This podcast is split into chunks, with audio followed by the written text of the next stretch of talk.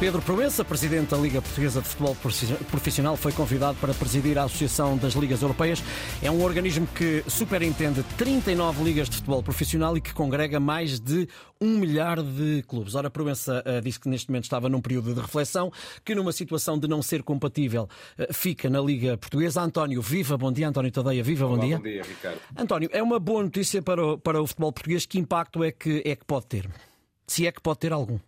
Eu acho que muito dificilmente, francamente. Acho que pode ser uma boa notícia para o Pedro Proença, se ele de facto quiser internacionalizar a carreira, mas uh, é uma coisa muito portuguesa essa de olharmos para a presença de dirigentes nossos em, em posições de, de, liderança em organismos internacionais e achar que eles vão para lá uh, para, para favorecer os interesses de, de Portugal. Eu não vejo a coisa assim, mas o próprio Pedro Proença, e tal como disseste, e bem, eh, deixou a coisa uh, dependente de achar ou não que, coisa, que, possa vir a ser compatível. Acho que dificilmente o será, muito francamente, a direção da Liga Portuguesa de Futebol Profissional, ou Liga Portugal, como se chama agora, e da European Leagues, que é o nome internacional desta associação de ligas. e basta olhar para aquilo que aconteceu, por exemplo, com o Jakob Svart, que é ainda neste momento o, o Managing Director da European Leagues. Uh, ele foi o antigo uh, diretor executivo, ou managing director também, da Eredivisie, da Liga Holandesa,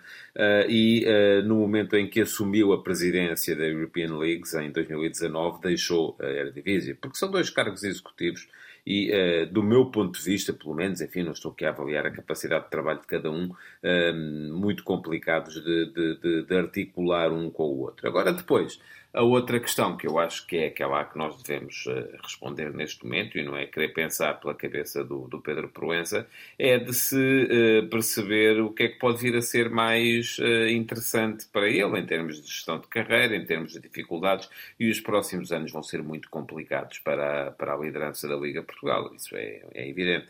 Há uma série de desafios que têm que ser enfrentados e têm que ser enfrentados com urgência para o futebol português não se perder no caminho uh, e eles não são de prognóstico uh, favorável neste momento. Falte, por exemplo, hum.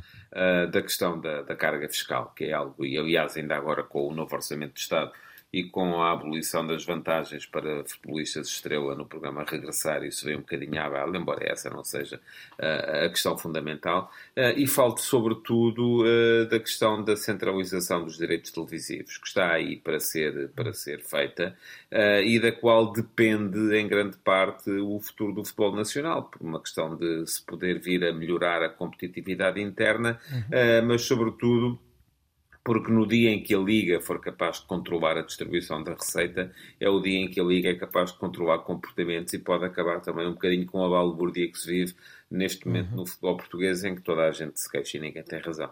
Obrigado, António. Voltamos a encontrar-nos na próxima terça-feira. Liga à música. Ligue à Antena 1.